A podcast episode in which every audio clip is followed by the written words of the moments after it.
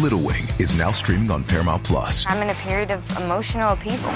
Is that all the oh, I don't care crap? A little adventure Where are you going? I'm gonna steal a bird from the Russian pigeon mafia. Let's do it. goes a long way. Starring Brooklyn Prince with Kelly Riley and Brian Cox. Life can hurt, but life is sweet. Little Wing, rated PG 13, may be inappropriate for children under 13. Now streaming exclusively on Paramount Plus. This episode is brought to you by Paramount Plus. Get in, loser! Mean Girls is now streaming on Paramount Plus. Join Katie Heron as she meets the plastics in Tina Fey's new twist on the modern classic. Get ready for more of the rumors, backstabbing, and jokes you loved from the original movie with some fetch surprises. Rated PG 13. Wear pink and head to ParamountPlus.com to try it free.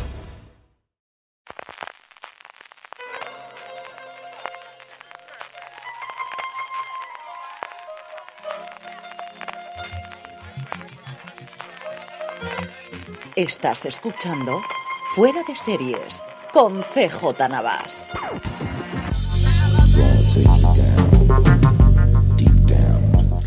Bienvenidos una semana más a FDS Review, el programa de fuera de series donde cada semana analizamos, comentamos y debatimos sobre nuestras series favoritas. Esta semana analizaremos la primera temporada de La Maldición de Hill House, la serie de Mike Flanagan para Netflix, que se ha convertido, bueno, pues en el tapado, ¿no? Lo que en su momento pudo ser un Stranger Things, o lo que pudo ser Making a Murderer, lo que puede ser, pues estos éxitos que una o dos veces al año ocurre siempre con Netflix y que a posteriori empieza a funcionar y hablan. Para ello, eh, para hablar con el formato que siempre tenemos en, review, que os comentaré, tengo en primer lugar a Maricho Lazabal. ¿cómo estamos? Hola, muy buenas. Pues muy bien, aquí. Recién acabada la serie, o sea, vengo calentita, calentita. Está bien porque así no se me olvida nada, que yo la vi hace yo un poquito y si no se me olvida. Y por otro lado, hoy tenemos el debut en fuera de serie de Juanpa Montero, el director de Reverse en Radio 4G. Juanpa, qué extraño me da, qué, qué extraño me es esto de darte yo paso a ti, ¿eh? Está bien, no, no, está, está divertido, muy buenas, muy buenas. Yo, mira, ya segunda vez, ¿eh? ya voy por el capítulo cuarto, segunda vez que voy a ver la, la serie, sí, ya, llamadme enfermo, sí, podéis. Sin vergüenza, luego dices que no tienes tiempo y te pones a revisitar las series. Esto, esto, esto es un lujo, eso es un lujo, Juanpa.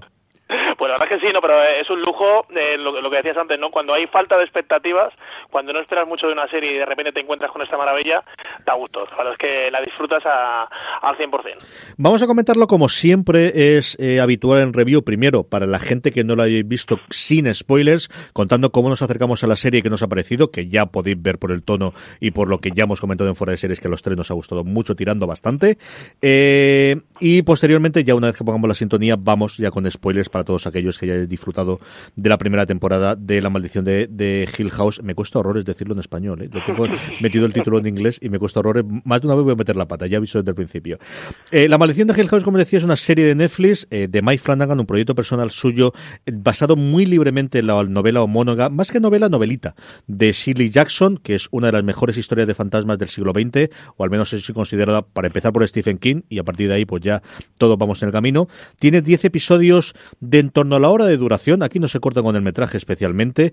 Eh, es una novela que ha sido adaptada en cine en dos ocasiones previamente, lo hizo Jan de Monte en el 99 y una más reciente, eh, y eh, como comentamos, ha sido de verdad, como decía al principio de la introducción, un pequeño éxito tapado de, de, Netflix y yo creo que esto, evidentemente, ahora con Halloween se va a ver muchísimo más, se va a comentar y simplemente la proliferación, desde luego en fuera de series, pero también todos los medios especializados, tanto españoles como americanos, de contenido, de eh, cosas sobre ella, de dónde están los fantasmas o deja de estar, es síntoma de, de, esa demanda que hay sobre querer hacer sobre la serie. Yo quería empezar a preguntaros, eh, en primer lugar, Marichu, ¿cómo conociste la serie y cómo te acercaste a ella? Pues poco y mal, la verdad, porque me enteré, pues, los típicos proyectos que vas leyendo de Netflix, pero a mí el terror es que no me importa un pimiento. De hecho, no me suele gustar y me molesta que me den sustos.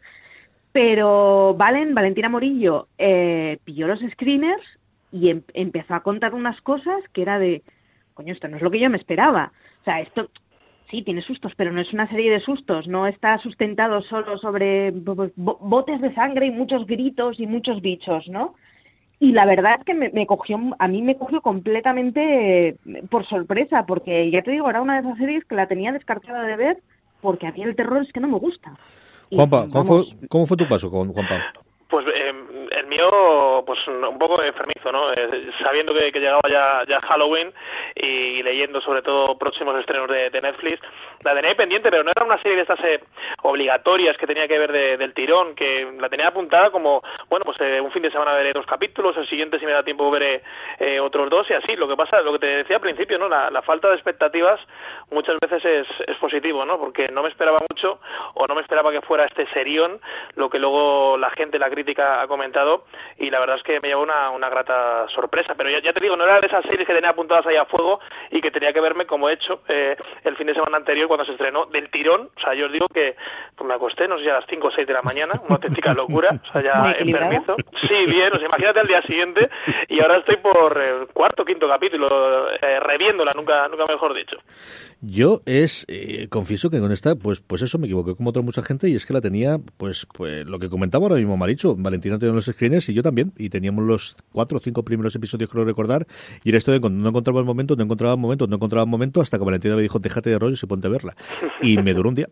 Me duró de verdad, o sea, uno detrás de otro y de otro, y es de los mayores enganches. He tenido dos esta eh, durante este eh, mes de octubre, esta y con eh, Homecoming, con la serie de Amazon, que en Homecoming es mucho más sencillo, primero porque es una serie mucho más de intriga y de thriller en, en cuanto a un episodio va con un pequeño cliffhanger detrás y sobre todo los episodios son de 20 minutos a 30 minutos, no como aquí que nos metemos en la horita fácilmente.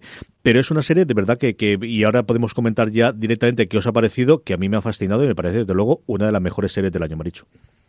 A mí me, me parece serión. Es una serie de terror que aguanta sin la parte de terror de fantástico que aguanta sin la, sin la parte de fantástico. Y entonces te quedaría un dramón muy bien hecho.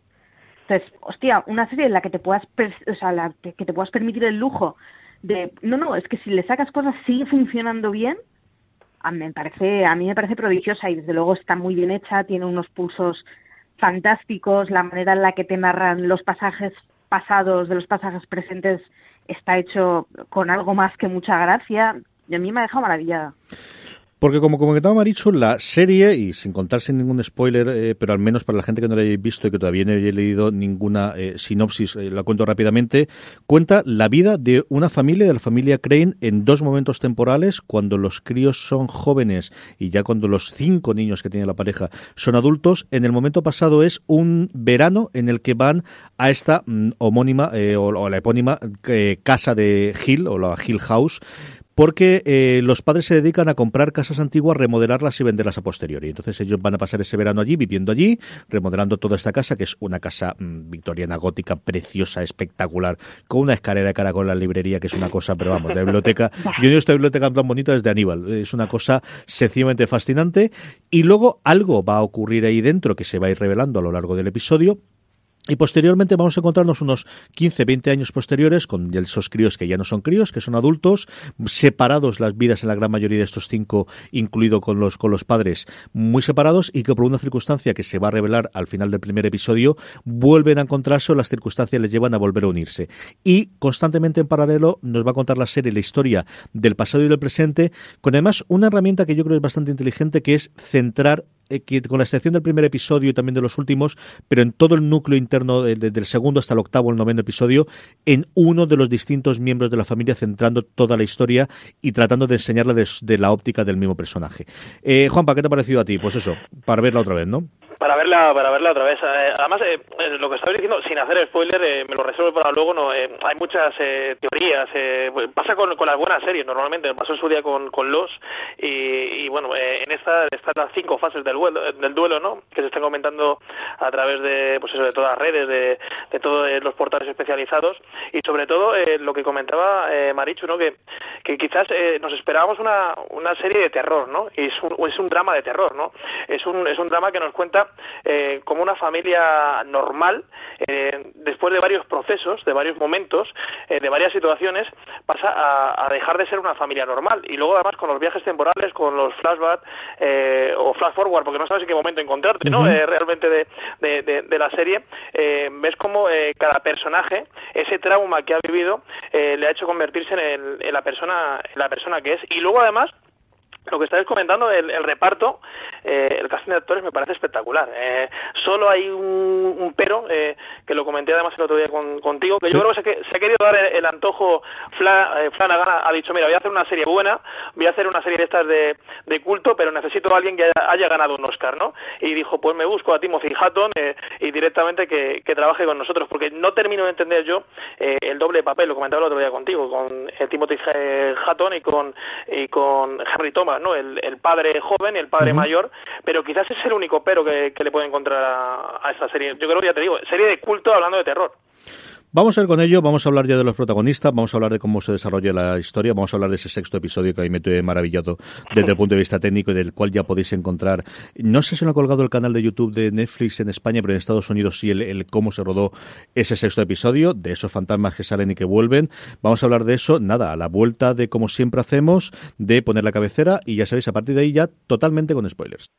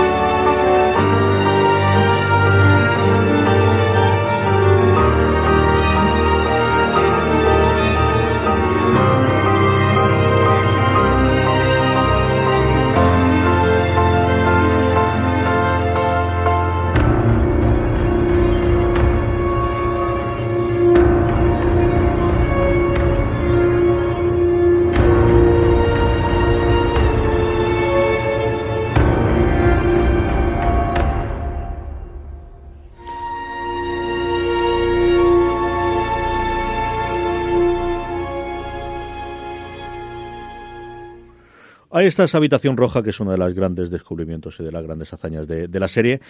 Ah, ¿Por dónde vamos el invento? Hablamos de la historia, de los protagonistas. Empecemos por donde lo dejaba Juanpa, y es el elenco de los nueve actores, porque al final es cierto que la única que no tenemos antes y después es sacar a Gugino como la madre.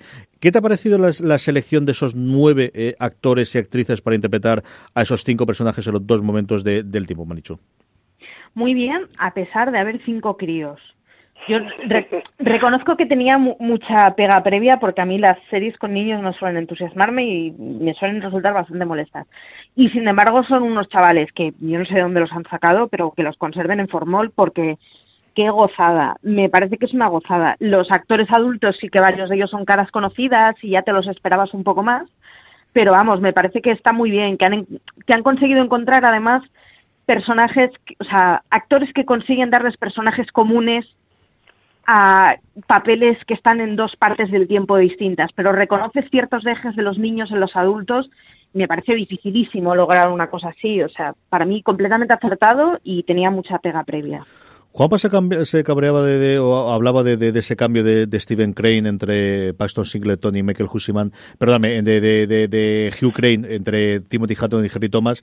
A mí el que más me tira para atrás es el del John Luke, porque eh, que Luke eh, era este chiquillo tan mono con sus cafitas y de repente es el Capitán América, que aunque sea drogadicto, sigue teniendo su cuerpo, a mí es la única parte que por buscarle una pega le encontraría una pega, Juanpa.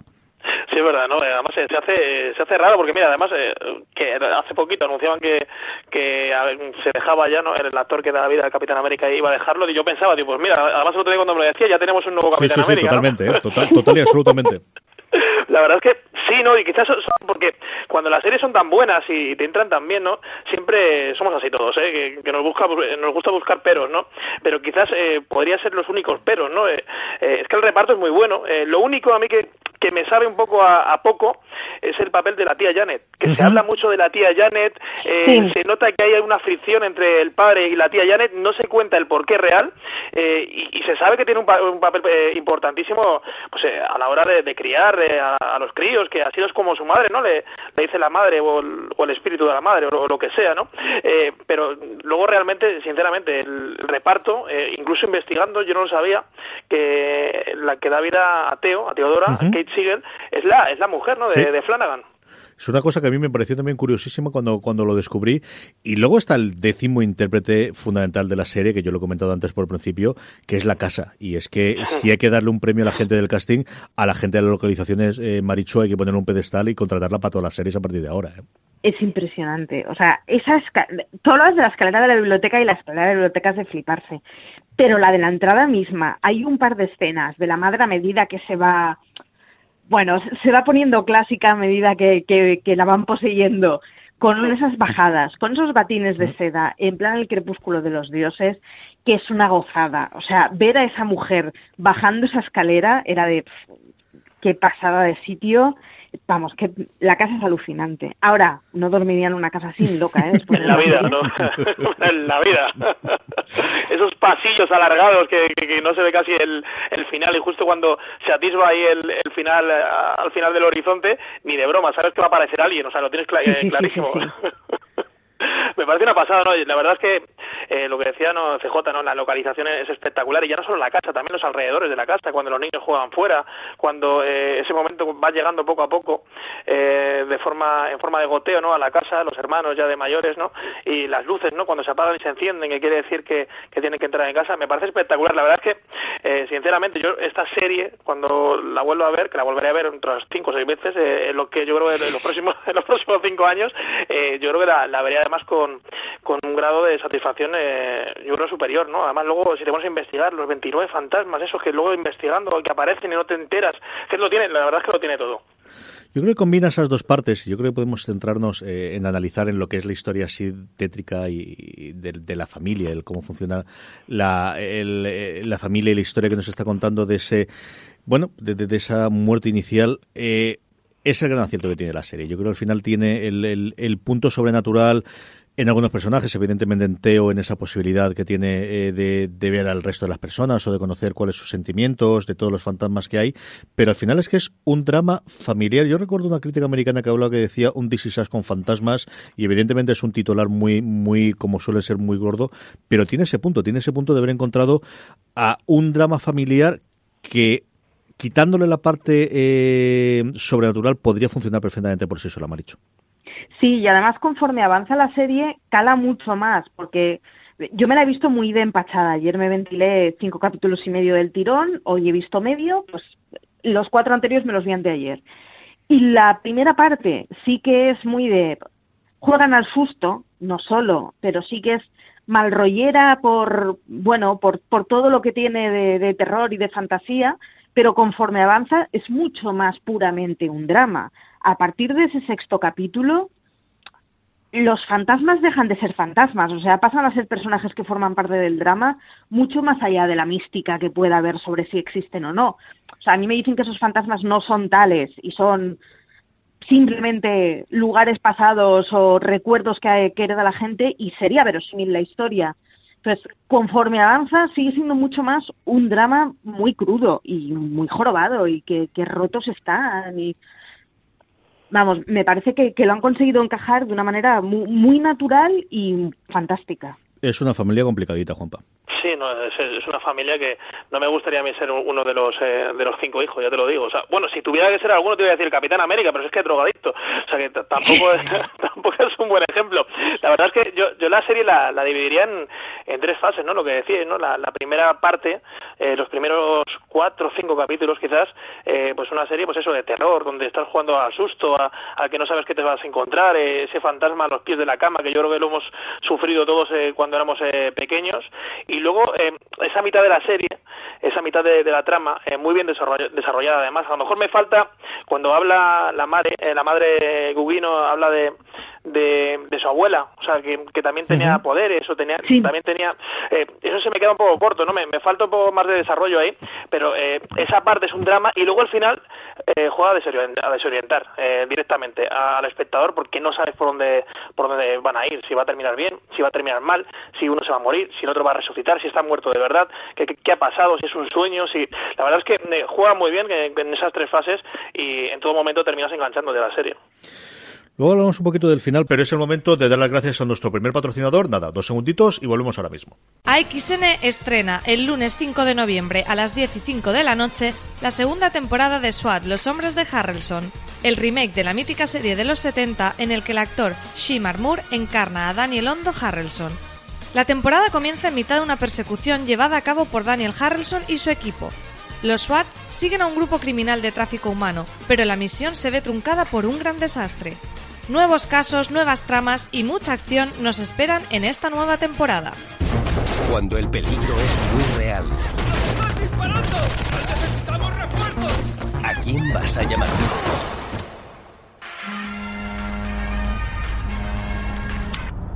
Soy Hondo. SWAT, Los Hombres de Harrelson.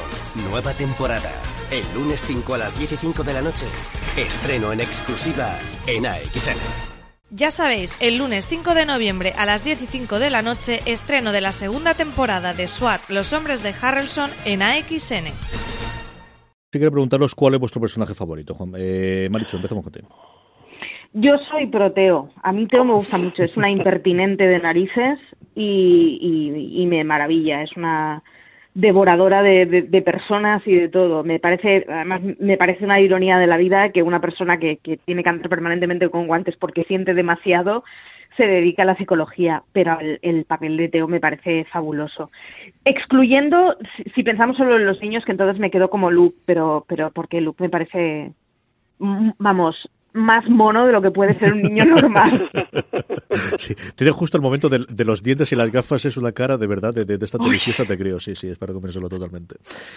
Yo, yo, yo, yo, hay momentos que, que pensaba, digo, eh, eh, el, el, actor que, que da vida a Luke, eh, Oliver Jackson Cohen, digo, va a sacar las gafas, las, las tiene guardadas, tiene que utilizar gafas, por favor, digo, que sea como, como el niño, pero, pero la verdad es que, mira, coincido con, con Marichu, lo que pasa, eh, Teo me parece una actriz espectacular, además el papel que tiene, esa magia, ¿no? Esa mística, ¿no? De, de los guantes, que desde el principio la madre, la madre le entrega los guantes para que, pues eso, no, no pueda estar todo, todo el rato sintiendo, viviendo o, o, presagiando cosas, me voy a quedar con, con Neil, ¿no? Eh, con, con Victoria Pedretti, ¿no? Que incluso también con la niña, porque la pobre es la sufridora, eh, es que le pasa todo, ¿Mm? la, la, mujer a los pies de la cama, na, nadie la cree, solo la cree su, su hermano, su hermano mellizo, eh, los hermanos en todo, en todo momento eh, le están regañando, cuando encima es mayor, eh, más de lo mismo, cuando conoce al amor de su vida pasa lo que pasa, tiene mala suerte y encima al final pues todos lo conocemos, o sea que eh, es una sufridora, pero gracias a ella, además eh, luego cuando hablemos del final eh, se verá claro, gracias a ella la familia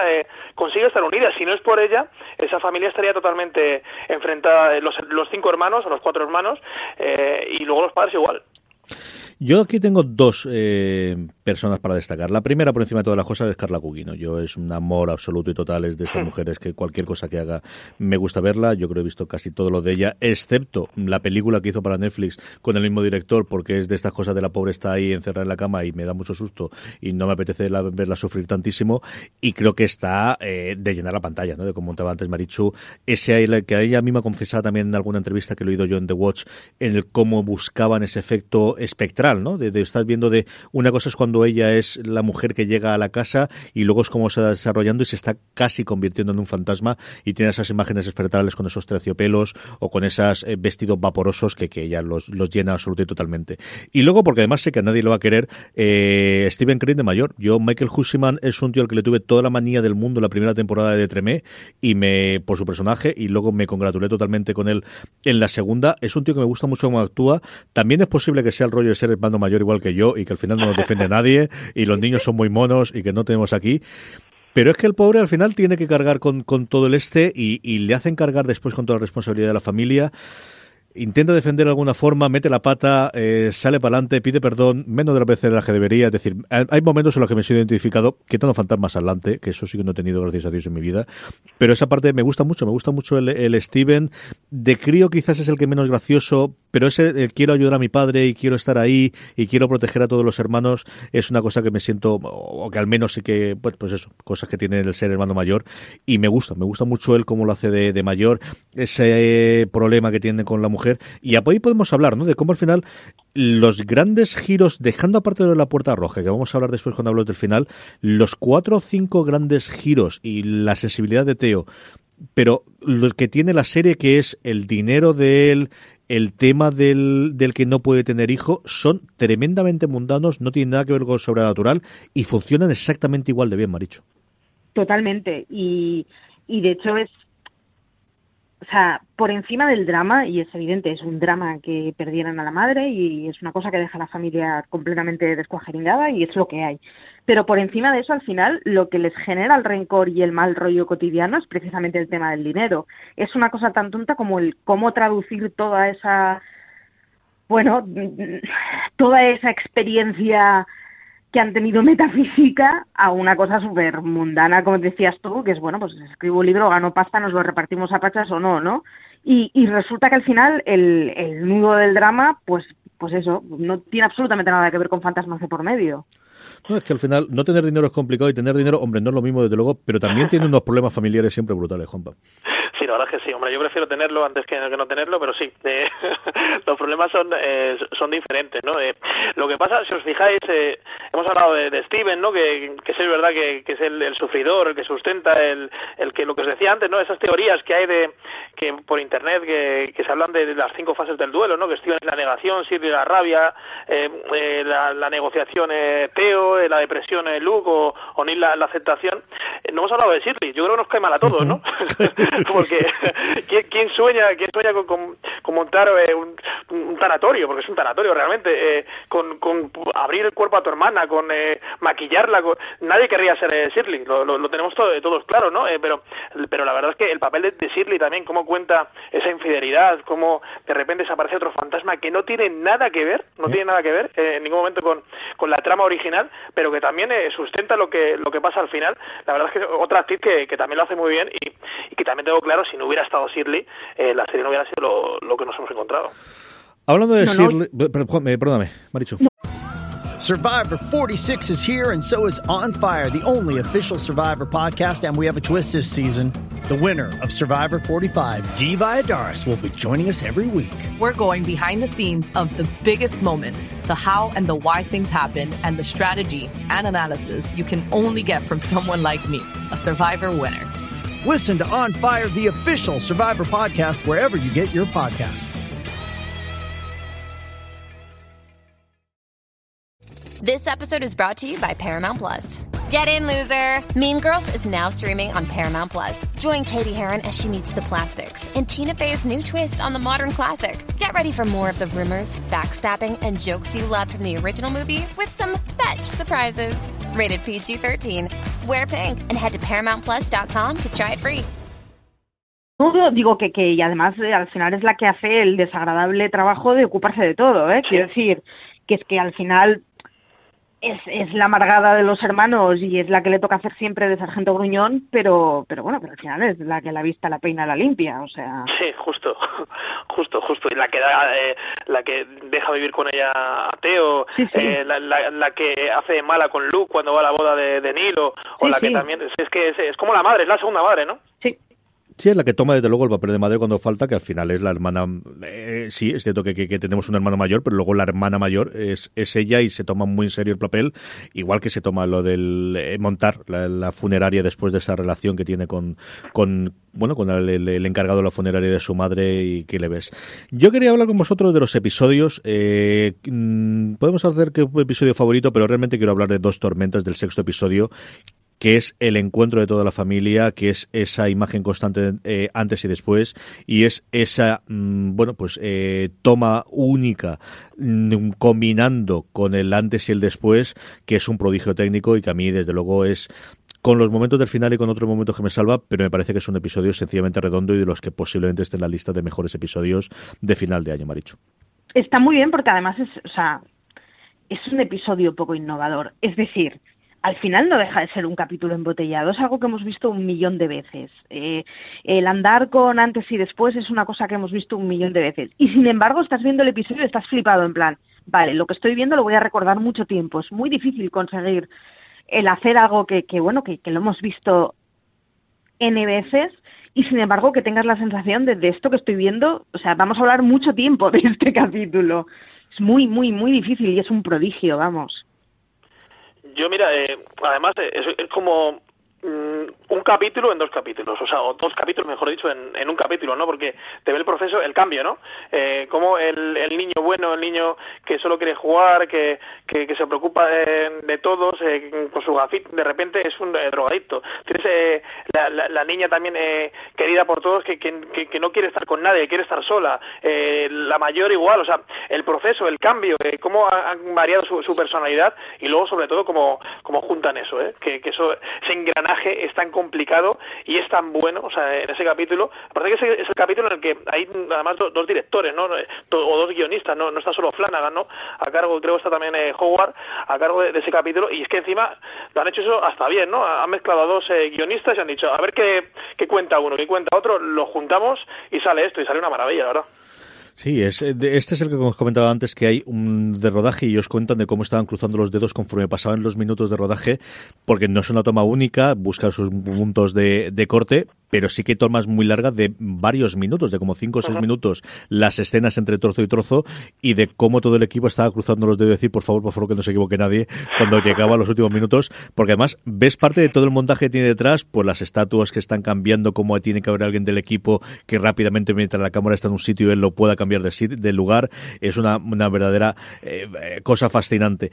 Em, vamos, yo creo que vamos a ir comentando ya el final vamos a hablar de la habitación roja y que nos ha parecido esa revelación de qué era la habitación roja. Vamos a hablar de qué nos ha parecido el final y vamos a hablar de qué puede tener eh, una más que posible, para que no vamos a engañar, segunda temporada de La Maldición de Hill House o como la vayan a llamar, que esa es otra movida que hablaremos. Antes de eso, vamos a dar gracias a nuestro segundo patrocinador de la semana. Esta semana fuera de series está patrocinado por Blood Drive. El 7 de noviembre a las 22.55 horas, el canal Extreme estrena en exclusiva Blood Drive, una serie para amantes del gore muy muy gore. En un futuro aterrador en el que el calor y la sequía han devastado la Tierra, un ex policía se ve obligado a unirse a una mujer fatal para participar en la Blood Drive, una carrera donde los coches funcionan con sangre humana en lugar de gasolina y en el que la cabeza del último piloto en llegar a meta explota. Los productores de este programa decidieron probarlo. El resultado es que creen que una panda de tarados como vosotros es incapaz de entender mi obra maestra. Así que escuchadme bien, porque os voy a poner en situación. El mundo está cao, nadie tiene comida, el petróleo cuesta dos mil dólares el barril y la única manera de salir de esta vida de mierda es una carrera secreta cuyo premio son 10 millones de dólares. Pero hay una pega. Todos los coches funcionan con sangre humana. Bienvenidos a la carrera sangrienta. Mutilaciones, desmembramientos, caníbales y mutantes te esperan el próximo miércoles 7 de noviembre a las 22.55 con el estreno de Blood Drive en el canal Extreme, disponible en Vodafone y en otras plataformas de televisión de pago. Maricho, ¿cuál era tu expectativa cuando le has ido a dar play al último episodio? Bueno, para empezar, para mí el final, o sea, la última cena de la tarta, yo la obvio, no existe en mi cabeza. Empezando por ahí. O sea, me niego a pensar que, que, que y luego fueron felices y comieron perdices. O sea, después de eso te tienes que quedar muy jorobada la cabeza como para ahora no pasa nada. Eh, la verdad es que yo la, el final lo vi con miedo. Yo honestamente pensaba que al final iba a ser un detrás de todo esto hay una explicación racional y, y me iba, o sea, iba preparada a llevarme mucha penita por el pensar que al final una serie fantástica te la jorobas dando una explicación racional. Me gusta mucho que hayan mantenido el esto es una serie de fantasmas y el que no crea en fantasmas se ha equivocado de serie, va a otra cosa, ya está. Me parece fascinante y la la estén, o sea, la, toda la parte de la habitación roja es es un agobio permanente. O sea, es un capítulo que es muy largo, porque creo que es de los que duran una hora y ocho minutos, y sin embargo te pasa volando a pesar de que estás viviendo permanentemente en una pesadilla. Tuvo que ser muy jorobado de, de, de, grabar y de llegar al final, pero vamos, una de las cosas que no me suelen gustar a mí de las cosas de fantasmas y de terrores y de sustitos es que al final siempre me acabo dejando con la cosa de, pues era esto. Y sin embargo es de esas series que eso no me importaría volver a ver, para no me importaría volver a encajar todas las piezas y llegar al final ya con, bueno, la lista de deberes y la lista de anotaciones clara. Porque es final de mucha chicha que yo creo que es, pues eso, en una segunda vista mm, se agradecerá muchísimo. Me da rabia, me da rabia porque hay un personaje justo en el, en el capítulo final, bueno, en los dos últimos capítulos, eh, el relojero, el, que deja las muescas. Eh, por favor, ¿por qué no desarrollan más eh, la historia de, ese personaje? Porque en el momento que, le dice a Steven, el, el padre, que, que pues a la hora que me parece que van en el coche, ¿no? Y, le explica, dice, no, tú, también has visto fantasmas. Dice, yo no he visto fantasmas. Dice, ese relojero, esas muescas, eh, llevaban ahí años, desde 1960. Eh, ese momento es espectacular y parece broma, pero lo dejan ahí. O sea, el relojero, igual que otros personajes, otros fantasmas, que hay momentos que aparecen fantasmas que no tiene sentido, porque luego no explican realmente el desarrollo, que yo creo que es, la clave para saber que va a haber eh, segunda segunda temporada. Y luego lo que decía Marichu, ¿no? Eh, el agobio, ¿no? De, esa habitación, que de repente es una casa del árbol, de repente es eh, una sala de recreo, de repente es una sala de, estudio, o de repente es una sala de, lectura, ¿no? Es todo raro, todo enrevesado, pero sobre todo el final lo consiguen, consiguen que sea bueno, ¿no? Porque todos esperábamos un final más o menos, yo por lo menos, una serie de terror más o menos bueno, y no es un final bueno, no es un final feliz, aunque he leído que, que Flanagan tenía pensado un final peor, eh, incluso del que nos hemos encontrado, pero es, es un final que nos deja a todos eh, como diciendo, vale, pues está bien, eh, eh ha valido la pena ver 10 capítulos y, y seguramente habrá una segunda temporada. Y es muy bueno porque no saca nada de la manga. O sea, la tontería de la habitación, eso de he estado viendo todo el rato esa puñetera ventana, no es una ventana normal. ¿Cómo me, o sea, la cámara está colocada a la misma altura, en el mismo punto. ¿Cómo me puede haber pasado por alto una cosa tan evidente? Pues bueno, pues no ha hecho falta sacar ningún as de majo de la manga y, ah, pues mira, de golpe inventamos una regla nueva. No, no, efectivamente ha estado 10 horas delante de nuestra cabeza y no hemos sido capaces de verlo. Es una serie que consigue algo que cada vez es más complicado. También es cierto que es más complicado en, series que se emiten semana tras semana y que arrastran el misterio, pues cosas como especialmente Westworld, ¿no? En su primera temporada, que se, si no se reventó, sí que, bueno, en cuanto escarbabas un poquito en Reddit, encontrabas fácilmente las, las cosas, pero tiene dos o tres momentos sorprendentes y que calan totalmente. A mí, el momento que comentaba Juanpa de cuando le dice eh, el, el, padre a, a, Steven, yo siempre he sabido que tú sabías ver, ver fantasmas, aunque tú no lo creyeses, porque lo contabas tú mismo en, la novela, a mí me dejó flipado. O sea, es un momento que, fue alucinante, ¿no? Y, los dos ahí yendo a la casa de noche porque hay que ir a la casa de noche. Es que no hay forma de ir de día. O sea, ya sabemos que están cortadas las carreteras, quitan la carretera por las mañanas y entonces solamente están de noche para cuando tienen que ir para allá. Las circunstancias les obligan. Y luego lo de la habitación roja, y sí, y tiene toda la lógica del mundo, pero yo creo que es una idea genial. Eh, Flanagan contaba de que eh, era algo que se le había ocurrido a una del equipo de guionistas eh, mucho tiempo antes, les pareció una idea genial, la mantuvieron hasta el final, y, y yo no he conocido todavía a nadie que me haya dicho sí, yo sabía que esa habitación roja todos habían pasado por allí previamente, le habían visto como su, la habitación de sus sueños en cada uno de los momentos, Maricho. No, es, es, yo desde luego no me la vi venir, para nada. Y vamos, quiero decir, cualquier fan de Harry Potter tiene que saber que existe una cosa así, ¿no? Es, es una cosa de estas de decir, pero es que si la hemos visto antes, si está muy preparada, es, es un huevito de Pascua de estos que te lo van dejando a todo pasado, evidentemente a todo pasado, muy evidente. Pero no, no, me sorprendió absolutamente de todo. Vi que también, como tienen además esa forma de volver al pasado en, en capas que redibujan sobre lo que ya te han enseñado y lo completa, llega un momento que yo creo que, que, acabas un poco con, bueno, con mucho puré en la cabeza de qué cosa encaja con mm. cuál. Sí, no, además, no, perdona, Marichu, te voy a decir. No, no, digo que, que, que, es, que es serie que necesita verse dos veces. O sea, cada vez lo veo más claro. ¿Ves? Al principio me llamabais loco y ya no, lo estoy entendiendo. te he dicho tiempo con, tío, con mucho tiempo libre, no te he dicho loco. Te he dicho que tienes mucho tiempo libre, ya está. Ojalá, ojalá. además hay un momento cuando habla de la habitación, en el último capítulo, además que intenta definir ¿no? lo, que es la habitación para, para, la casa y me parece que es Neil, que, que habla del corazón. Dice, no, no, es el estómago. Estómago, sí, sí es el estómago donde se entremezcla todo, ¿no?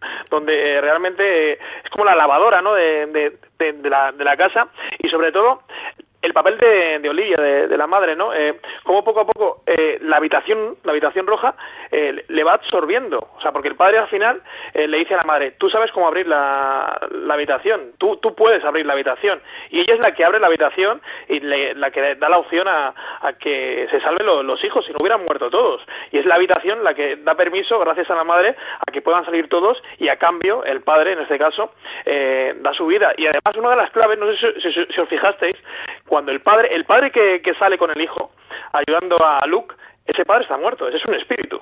Eh. Hostia, no había caído. ¿Cómo habéis visto el final? ¿Cómo has visto el que caiga así? Flanagan, como comentábamos previamente, eh, hablaba de, que él tenía pensado un final mucho más cafre en el que todos se quedasen encerrados en la habitación roja hasta el final, en las múltiples eh, entrevistas que ha estado concediendo desde que Netflix ha visto el éxito que tiene entre manos, que no es la primera vez ni la segunda, como os decía al principio, es parte de lo que está haciendo Netflix recientemente de cuando una serie tiene éxito, empieza a tener este run run, empezar toda la campaña de promoción y de publicidad y entre ellos las entrevistas que dan los propios eh, creadores y de los de las series a posteriori y él confesaba que tenía un final mucho más cafre en el que todos morían o todos se quedaban encerrados dentro de la casa como os comentaba eh, pero que un día antes de rodar dijo, no le puedo hacer esto a mis queridos personajes, porque él también se había enamorado de ellos, me dicho. Yo reconozco que hubiera preferido un final menos feliz, y eso que el que hay habrá que lidiar con ello. Pero, pero yo reconozco que a mí el, original me hubiera gustado. Ahora sería una canallada de final y desde luego cortaría cualquier posibilidad de continuación de ningún tipo de trama ni ningún tipo de cosa, porque quedaría bonita en, su cosa sádica, ¿no? pero bueno, no resultándome insatisfecho lo que han hecho, ¿eh? porque tampoco es exactamente un final de bueno y todo va perfecto. Pues eso, pues, pues hay un padre que se ha tenido que quedar ahí de, de preso humano para que puedan salir los demás. Pero, pero yo hubiera optado por el final más, más sádico y más, más hiriente, vamos. Juanpa, tú que tienes corazón y como Maricho, ¿tú te gusta este? O... A ver, yo, es verdad que, que, yo quería un final, un final un poquito más feliz, porque más que nada porque, porque es que me caía muy bien, eh, me han caído muy bien los personajes, digo, no puede ser que, que, terminen todos ahí dentro y que, que no, y que no puedan salir. Lo que pasa, un personaje que, que no se menciona y que es muy importante en, también en el capítulo final y que muere, la, la pobre la verdad es que no, no tiene solución, es la hija de, ¿cómo llamarlo? Los guardeses, ¿no? Los ayudantes. Y es que muere. Yo, hay un momento que no termino de entender si es un espíritu, no es un espíritu, eh, y de repente luego cuando ves a la pobre, no, es que está muerta, es que la tenían escondida por el miedo que les pasase lo mismo que, que, les pasó luego con, con, con, el bebé, ¿no? Que la casa eh, se, lo terminó llevando. Me dio, me dio mucha pena, ¿no? Eh, y, y, luego en general el capítulo final hay cosas buenísimas, cosas para, para el recuerdo y sobre todo ese momento en el que Steven ese personaje preferido de CJ, que en ese momento sí, sí, es espectacular, cuando sale de la casa, esa imagen abre la puerta y de repente, eh, oteando el horizonte, se ve como todos los fantasmas de la casa, de cada época, de cada momento, aparecen, mira, se me ponen los vellos de punta de pensarlo, aparecen todos los eh, fantasmas a la espalda y él no se gira en ningún momento, ese final es espectacular. Y él sabiendo que su padre ha muerto allí, que no va a decírselo a sus hermanos y que a partir de ahí él será igual que los veintitantos años antes, ha sido su padre el guardián del secreto de, de, de la casa Gil y su padre completa una historia de amor bastante, bastante bonita con, con la madre quedándose y muriendo y viviendo eternamente, ¿no? Porque es la otra cosa que te da la casa, que te quita la vida, pero por otro lado te da una vida eterna como espectro dentro de esa propia casa, que es lo que eligen los guardeses para tu hija, de no quiero irme, no contaremos nada, pero déjanos aquí, y por eso finalmente llevan también a la mujer para que pueda vivir con su hija en, en esa forma espectral. Y es lo que hace el padre, ¿no? De quedarse allí y poder vivir con, con, con el amor de su vida con su mujer, de la que estuvo separado veintitantos años, porque tenía que estarlo y porque tenía que estar cuidando de sus hijos y, por fin puede descansar. A ver, esos chavales les han levantado en medio de la noche un padre y les ha dicho no mires para atrás y enciérrate en el coche. Y de golpe aparece tu padre lleno de sangre. Es decir, esos chavales llevan 20 años pensando que su padre es un asesino. Mm. Porque es a la conclusión a la que llevaría cualquier chaval y ostras, después de eso, ¿no? Es la, recompensa por haber tenido dos décadas de, ostracismo familiar completo y de que tus propios hijos piensan que eres un asesino. La recompensa es volver con el amor de su vida. a mí me parece una cosa súper romántica y, bueno, es muy destructiva, pero, pero vamos, es una historia bellísima sino además hay un, momento, ¿no? porque hay como, pues aparte de, los dos personajes que, que dan vida al, padre, hay dos padres, ¿no? Ese momento que vuelve a, al motel, que curiosamente misma habitación, misma cama, todo igual colocado, eh, además lo comentaba el otro día con CJ, quizás es el único momento de, la serie donde me llevo el susto, ¿no? Cuando aparece eh, el fantasma de, de Neil eh, delante de ella y no sabe, no sabe que es ella, ahí me, sí me pegó el susto. es espectacular, ¿no? Porque ese momento, no sé vosotros lo que pensaréis, ¿no? Ese momento en el que eh, Neil eh, pasa todos los procesos de la aparición en la cama, eh, luego delante del coche del hermano cuando está comprando droga, luego todas las apariciones y al final termina siendo ella, mm. también, también es espectacular si en ese coche a mí no me dio el Harris, que no me va a dar la vida. o, sea, recuerdo estar en casa, soltar un improperio y desde el otro lado de la casa oír quejas. Pero fue esto es decir, vale, yo ya, o sea, aquí ya, ya me han vendido.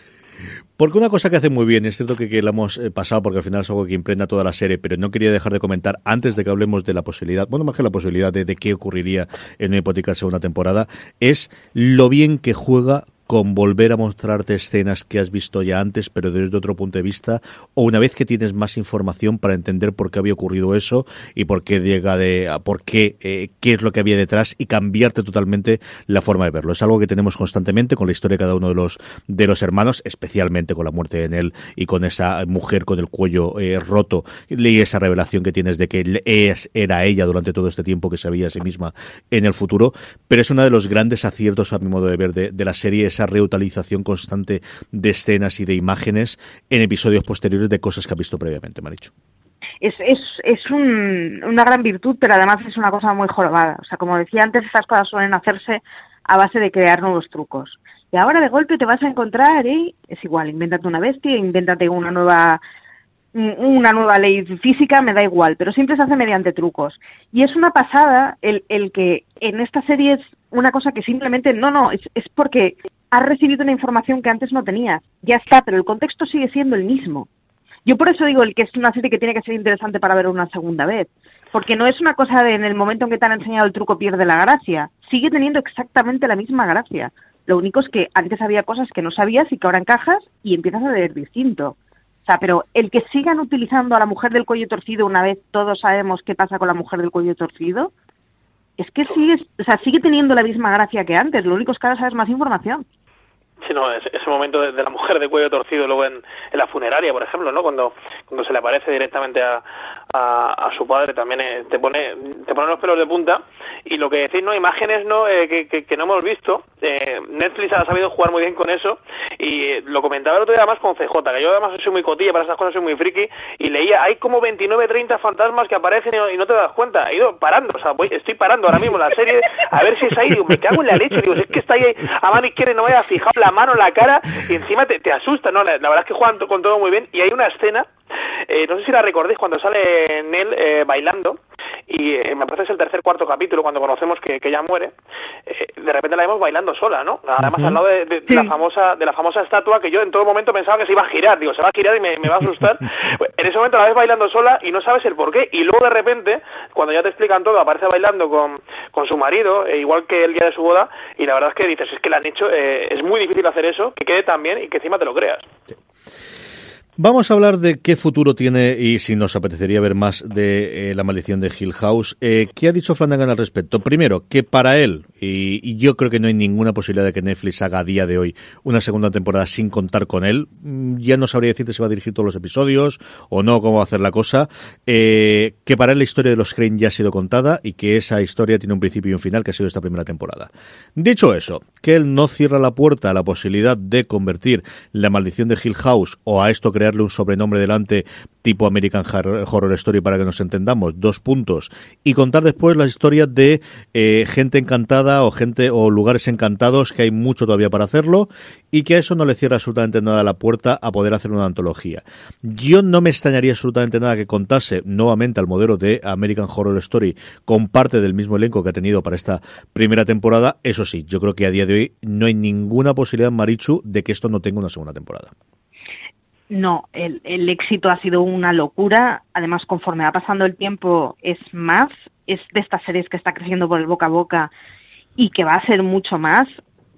No hay posibilidad de que Netflix deje pasar esto. Vamos, es, sería muy, muy, muy poco probable que Netflix no aprovechara el tirón de esto. Dicho esto, para mí también la historia de la familia ha terminado. Yo no, no, de verdad que no quiero que me sigan contando cosas de esa casa es maravillosa así como está, en la botellita, no, quiero que, acaben agotándola completamente. Que hicieran una cosa antológica tipo American Horror Story en donde vamos viendo a los mismos personajes encarnando otros papeles completamente distintos, fabuloso. Empastan muy bien, son personajes que lo hacen muy bien, pueden hacer otros papeles igual de mosqueantes con argumentos distintos, pero yo para mí sí que el Hill House es, es lo que ha sido y no me gustaría que siguieran con ello, la verdad. Hill House, yo creo para Netflix ahora es eh, como Stranger Things, ¿no? Es, su nueva Stranger Things, ¿no? Que, que tienen que sacarle eh, partido. Eh, lo decía de J, ¿no? Lo de lo de Flanagan, ¿no? Eh, comparativa eh, con, con American Horror History, ¿no? Que le gustaría hacer como la estela, seguir la estela de, de Ryan Murphy. Yo directa, yo me la juego ya, o sea, esto queda grabado eh, y me podéis decir, oye, mira, Juanpa, ¿acertaste o no acertaste? Yo creo que, que estoy convencido que habrá una segunda parte e incluso apuesto que se va a contar la historia de los Hill. O sea, porque ese momento de esa pared que aparece el señor Hill, que estaba como las maracas de Machín, empalado y que se había empalado él mismo, eso lo tienen que contar. Y espero que sea por lo menos en, en la segunda temporada. Esa es de lo poquito que yo he leído, no he leído la novela, pero sí he leído sobre la, la novela que se ha guardado mucho la manga y que no cuenta demasiado, que es El origen de la casa, que tiene un constructor evidentemente, que tiene una función de nadars y, y bueno, que tiene un relojero también, que yo lo siento mucho porque yo creo que el relojero podría contarte alguna cosa que sé, Juanpa, que a ti te gustaría esa parte. Esa es la única posibilidad que veo que tiren con mucha diferencia y tiren muy para atrás, ¿no? De 100 años, una cosa similar. Y si no, una historia totalmente distinta. Lo que digo, con la salvaguarda de qué ocurre con el título o qué, hacen con el, con el título de la serie, que bueno, tampoco sería la primera vez en el que tenemos una serie que en su segunda o tercera temporada cambió totalmente el tono de lo que originalmente era, pero bueno, se va manteniendo eh, semana tras semana. Eh, nos queda nada, cuatro, tres, cuatro minutitos para una reflexión de, de último momento. Maricho, ¿alguna cosa que queramos comentar que se te haya quedado o, cualquier cosa que quieras decir a la audiencia? Que, que la veáis. Si no os gustan las series de terror, vedla porque no es solo una serie de terror. Si no os gustan los argumentos fantásticos de fantasmas, vedla, porque es un drama maravilloso. Es una de esas series que, que, da igual, que le, le, vas quitando capas y le vas quitando lecturas y sigue quedando. Es un serión, es larguita, son capítulos densitos y espesos y no es para verla con el teléfono en la mano, pero vale la pena todo. Mira, me, quedo con, esa afirmación final, ¿no? Que, que, vale la pena todos los 10 capítulos, que cada minuto, cada, cada segundo, que hay que verla una, dos veces, tres veces y que sobre todo eh, te pares a verla. Si hay algo que no entiendas, eh, des para atrás, eh, que lo vuelvas a ver, eh, lo asimiles, sobre todo después de verla la, la, primera vez y sobre todo recomiendo una cosa, final de la serie, una vez que ya la hayas asimilado y pares ese momento que decíamos antes. Si quieres saber si va a haber segunda temporada, tercera temporada o alguna explicación, que veas uno a uno todos los fantasmas, la aparición de los fantasmas detrás de, Steven. ¿Hay, ¿Hay, alguna clave que, que podemos encontrar para una siguiente temporada? Pues hasta que ha llegado este review, vamos a pasar a despedirnos. Maricho Lazabal, mil millones de gracias por estar en esta review de La Maldición de Hill House. A ti por llamarme una vez más. Juanpa Montero, qué raro se me sigue haciendo esta casa. Muchísimas gracias. Podéis oírme todas las semanas con Juanpa en Radio 4G de una a un evento, una y 25, ¿no? Más o menos, Juanpa. Sí, una y 25 porque no, nos gusta enrollarnos, ¿eh? O sea, que nos gusta hablar de series. Todos los miércoles estamos ahí hablando de series. A todos vosotros, gracias por escuchar. Tenéis mucha más cobertura sobre la maldición de Hill House en Fora de Series, mucho más podcast en nuestra cadena de podcast, que podéis encontrar allí donde reproduzcáis podcast buscando Fora de Series. Gracias por escucharnos, como siempre os digo, y recordad, tened muchísimo cuidado ahí fuera.